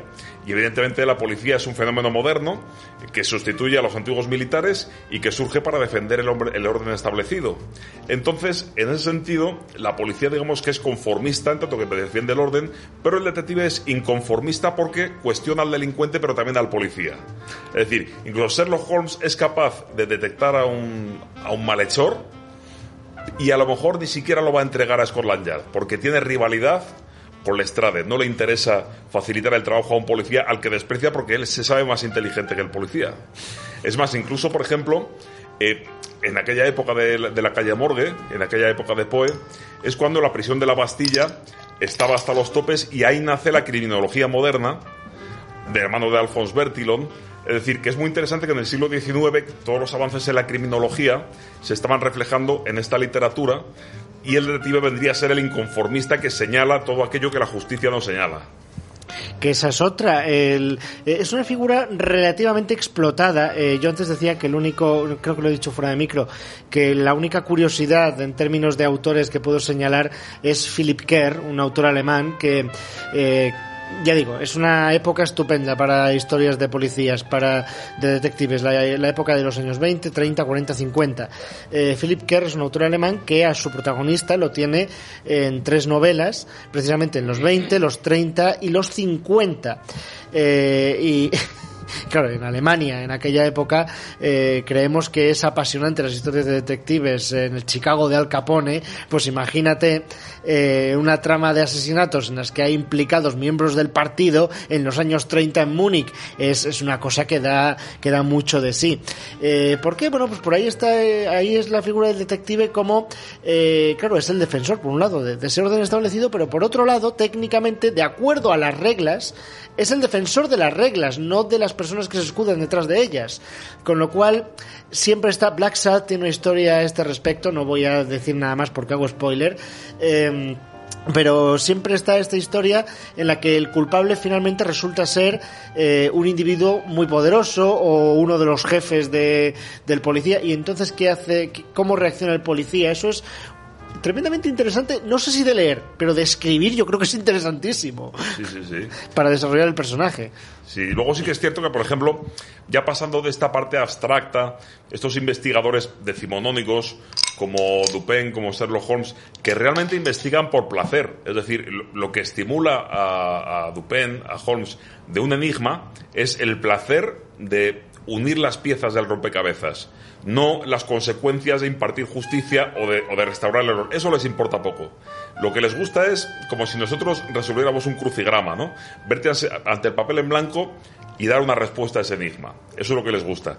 Sin embargo, ya en el siglo XX, con el auge de la novela negra norteamericana, se pueden establecer básicamente dos cánones de detectives, que uno sería el, el detective de la Continental, el agente de la Continental, creado por Dashiell Hammett, sobre todo en Cosecha Roja, y hay que tener que Dashiell Hammett, hay que tener en cuenta que Dashiell Hammett había trabajado en la agencia Pinkerton, había sido a su vez detective privado, conocía el oficio y sabía que un detective privado muchas veces acababa mm, obedeciendo al patrón. ¿eh?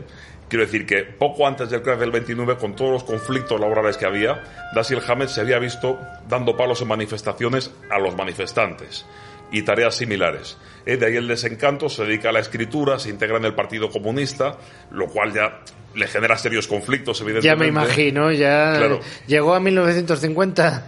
Y estuvo, las pasó canutas en la, en la caza de brujas. Algunos se le quejaba durante la caza de brujas y él ya había pasado un calvario y le decía, no te pongas todavía la corona de espinas, que no sabe la que te espera, ¿no? Entonces, quiere decir, el canon del detective eh, Hammett, del detective de Dashiell Hammett, es un detective, por así decir, materialista. Un detective que busca las cifras, que busca los datos, que no le importan demasiado los sentimientos, que sabe que obedece órdenes, que es un contratado y no aspira a ser otra cosa. Incluso cuando es un... Bueno, perdón, sigue. No cuestiona. Él le mandas algo injusto y lo cumple porque no lo cuestiona. ¿eh? Será habilidoso o no, seguro- se- siempre, siempre es habilidoso, pero no cuestiona nada. Bueno, para que os hagáis una idea, eh, acabamos de poner un ejemplo, pero Pinkerton, unos bastantes años antes de, de este momento, eh, ¿quién creéis que era el, ser- el servicio secreto español en, el- en Estados Unidos durante, la- durante la guerra del 98? Eran, eran agentes de Pinkerton. Qué bueno. Y curiosamente a nadie se le había, a nadie se le ocurrió, no es que hicieran gran cosa, pero algo hacían, pasaban informes, hacían presión. Decían, en Cuba no va a pasar nada. No, eso era otra cosa distinta, Sí, porque fue también hay que tener en cuenta que lo del 98, el, el gobierno americano no lo tenía planeado, sencillamente pues llegó el tipo este Hearst y les puso, les, les puso el periódico en la espalda y les dijo, esto es una pistola, invade Cuba, mierda. Sí, pues digamos que el detective de Hammett no sigue un criterio de justicia, sino que lo que quiere es resolver situaciones de la forma más prosaica posible. Por ejemplo, en Cosecha Roja se las arregla para que todos sus contrincantes se maten entre, Se ellos. entre ellos, pero es que lo acaba- no hay ningún manos. tipo de deducción, eso es todo tiros y Puños, puñetazos, sí, sí. Claro, y, en, y en el otro lado del ring, por así decirlo, estaría Raymond Chandler, que no fue detective privado, que llevó una vida mucho más relajada, que fue mucho más contemplativo y que impuso un canon de detective que incluso ha tenido más éxito de cara a posterior, que es el detective romántico, el detective con criterios de justicia, el detective idealista, El del sueño eterno. Efectivamente. Entonces, entre esos dos cánones, digamos que Chandler se ha llevado la palma. A lo mejor actualmente, pues, una seguidora de Hammett muy interesante sería la francesa Dominique Manotti, que escribe mucho sobre conflictos laborales, sobre temas de sindicatos, pero digamos que al lector, yo creo que al lector en general le gusta más esa historia un poco reconfortante del detective que imparte justicia, del detective noble, del detective caballeroso. Yo creo que nos gusta más. Pu- Pues di- digo yo que será, será más de Estados Unidos todo este tema, porque en, en el siglo XX, por lo menos todos los detectives de Agatha Christie, en el fondo seguían siendo, o sea, Poirot y todos estos, eh, siempre resolvían sus crímenes mientras estaban de vacaciones y porque les apetecía. No, no, ¿sabes? Poirot cobra, Poirot cobra. Lo que pasa es que De- nunca depe- debemos hacerlo. depende, yo me acuerdo, por, o sea, nunca debemos hacerlo, pues, o sea, el tío está de vacaciones y dice, ya resolver esto, yo qué sé. El tío dice que vive de ello. Eh, no, el asunto de... eh, hombre, eso también es que son dos vertientes, claro. Está el detective, eh, lo que yo llamaría el detective a la Holmes, que es realmente, pues, es el hombre frente al problema, realmente. Es, es- esa- esa es la, la situación y resolver el problema equivale a eh, impartir justicia y en consecuencia Poirot de hecho eh, es un personaje que está muy preocupado por ese por ese tema. En, originalmente en Asesinato en Oriente Express que esto en la primera película que se hizo no sale eh, hay un trasfondo en el que Agatha Christie pues decide hacerse muy consciente de que como su personaje es belga, su personaje es católico, es muy católico y en consecuencia pues esa decisión final que toma con respecto a- al crimen y al que lo ha cometido pues le cuesta muchísimo más mm, finalmente tomarla. Eh, claro, este tipo de personaje pues como diría yo... Eh, cae muy simpático, cae muy simpático. Intentamos saber quién le mató, dónde y con qué. No hace falta que grite. No estoy gritando. Bueno, sí grito. Grito, grito, grito.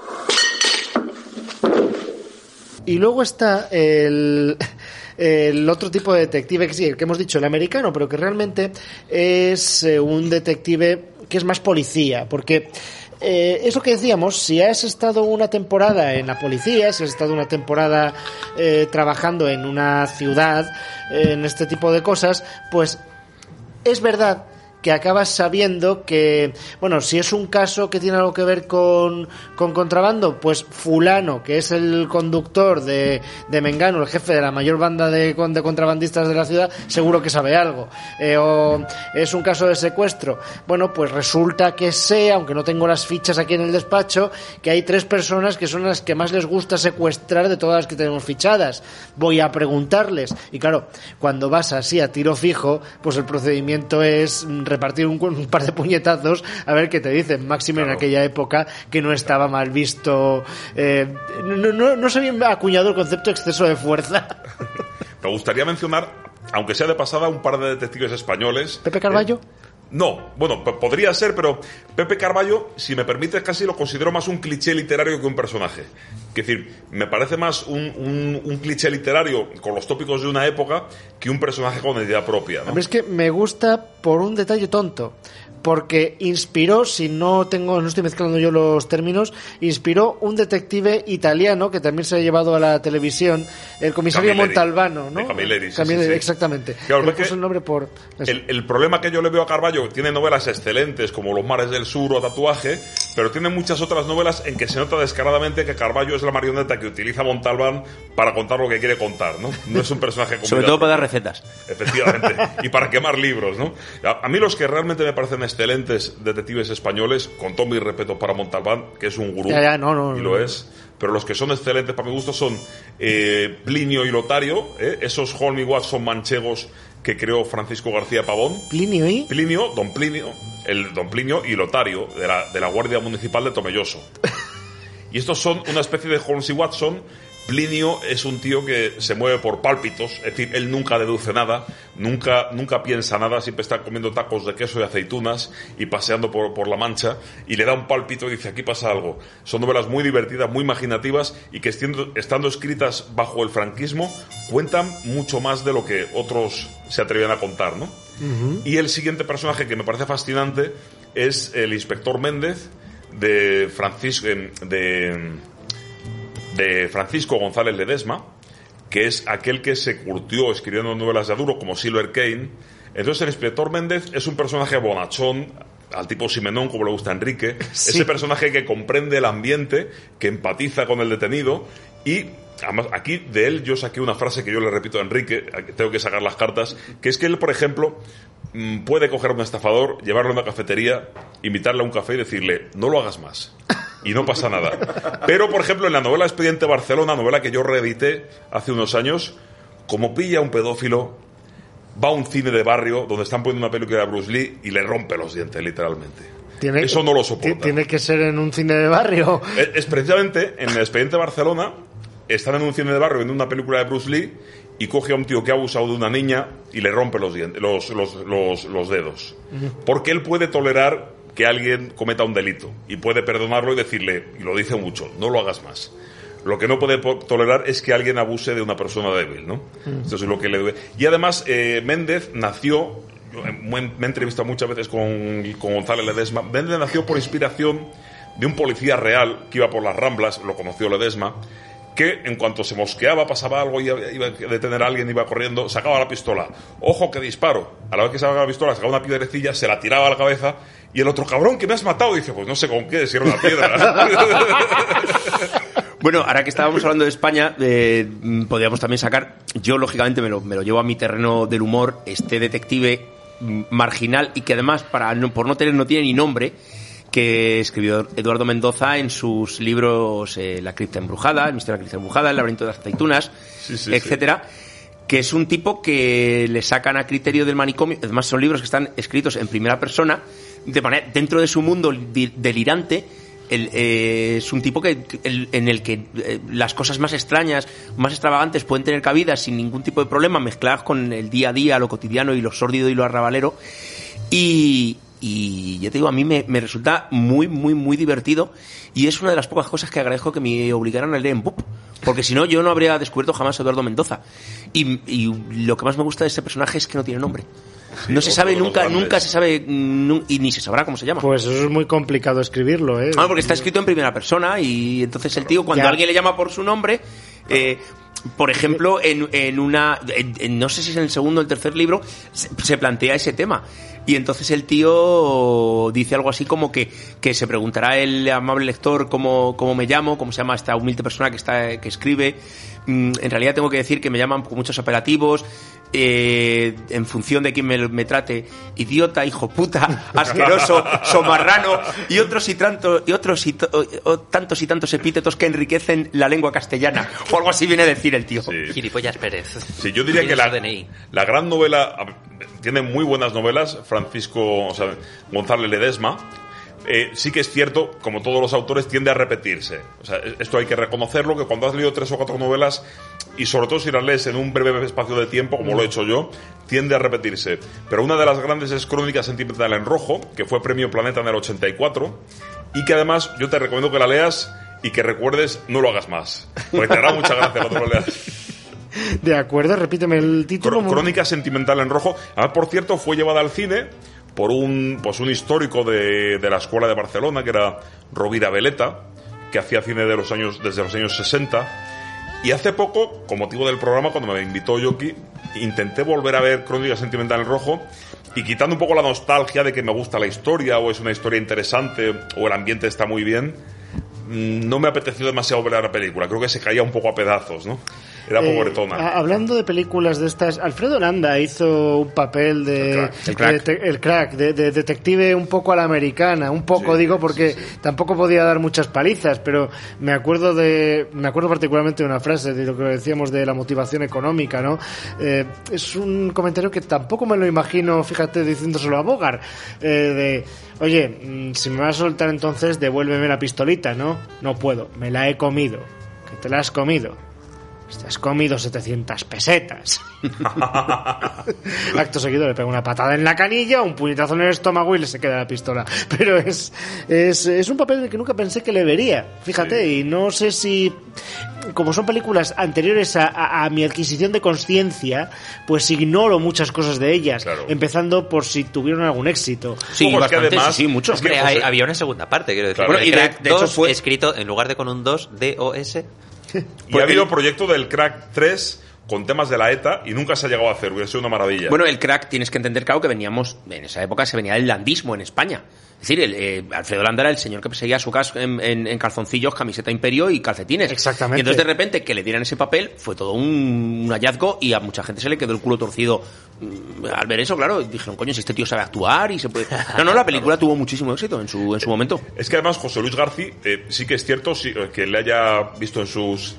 La dirige José Luis García. ¿te Sí, sí, sí, sí, García, no García, puede sí, ser, sí, la sí, he sí. visto y no me he dormido. No, es, es que, no, ojo, José No Luis. García... García es, es poco menos que cu- es culpable y, y responsable a partes iguales Bueno. de que responsable de que pudiera ver los siete samuráis y casi culpable de que casi me durmiera antes de poder empezar a verla. Sigue. no, no, pero a ver, yo, yo pienso que Garci, antes de, digamos, de, de amilanarse, tiene películas muy buenas, entre ellas El Crack y El Crack 2, que además él era gran lector de novela negra y de ciencia ficción, le gustaba mucho la literatura de género en su, en su juventud, y la primera del Crack está dedicada a Dashiell Hammett, y las, ah, lo pone en pantalla, Dashiell Hammett, y la segunda a Raymond Chandler. ¿eh? Me, me pare- la parece que la, la última película que ha hecho Garci, de hecho, Madrid va de. Efectivamente, Madrid Days, que va de Sherlock Holmes en Madrid. Sí, ¿no? pero tengo entendido que por la sinopsis Se sí, considera está una de las Holmes peores por Madrid, películas pero de no Garci tiene y nada que ver con, con Sí, misterio. y sale, ni- y sale y sale Ruiz Gallardón haciendo de Albeniz. Eh, Pero eh, hombre, porque es su abuelo. Sí, bueno, que de todas maneras, García, si tú lo escuchas hablar, es un tío infinitamente más interesante que sus películas, ¿eh? Em, A mí las primeras me gustan, ¿eh? Las verdes praderas, volver a empezar, el crack. Esas son tremendas, hombre. Solo sé en la madrugada. Pues, ¿qué Hombre, que y te la diga? película de, Dinen- de Ninet no sé, pero la protagonista es interesante. Concluimos que se ha hecho viejo, en fin. Eh, vaya, mm, se me está echando el reloj encima. Me va, Qué- qué gran me, va a atacar. Socorro. Eh, chicos, me tengo que, que escapar. Eh, muchísimas gracias a todos por venir. Muchísimas gracias, David Panadero, por este interesantísimo rato que nos has hecho pasar. Que no sea la Eh, última vez. Le recuerdo a todo el mundo Gracias. Disturbios, antología popular de relato negro, antologado por David G. Panadero en la editorial 1, como el juego de cartas, 1, no tiene pérdida. Eh, nosotros volvemos dentro de una semana, misma hora, mismo lugar, eh, con más y bueno, pues si nos sale el 20 natural en el dado, mejor y si no, pues eh, se llevará a cabo una minuciosa investigación para determinar la identidad del responsable. Un fuerte aplauso. Muchísimas gracias a todos. Hasta la semana que viene. Si tienes una pyme, somos tu mejor socio para crecer. Con Santander Advance te ofrecemos formación, empleo y la financiación que necesitas para tu día a día y para el futuro, para hacer negocios aquí y en el extranjero. Descubre todo lo que podemos ofrecer a tu pyme en santanderadvance.com. Santander, un banco para tus ideas. Bajamos un 30% los tipos de interés para que suba la actividad de los autónomos. Bajamos un 30% los tipos de interés para que suba la competitividad de pymes y empresas. En Bankia, bajamos un 30% los tipos de interés en nuestros créditos para estar al 100% con quien nos necesita. Bankia. Para Banco Popular no hay negocio pequeño. Y quiero que te lo diga alguien que tiene un negocio como el tuyo. Somos Adriana y Virginia, emprendedoras. Abrimos hace un par de años, pero ahora necesitábamos dar un paso más. Y en el Banco Popular no solo encontramos la financiación que necesitábamos para crecer, también el apoyo y la confianza de gestores especializados. Ven a Banco Popular, un banco a la altura de tu negocio. Tu boda, un año de planificación y 12 horas de celebración. El Festival de los Niños, nueve meses de ensayos y tres minutos de actuación. ¿Y a tu jubilación? ¿Cuánto le has dedicado? Te presentamos Caixa Futuro para que empieces a prepararla desde hoy mismo. Infórmate en nuestras oficinas o en lacaixa.es. La Caixa, tú eres la estrella.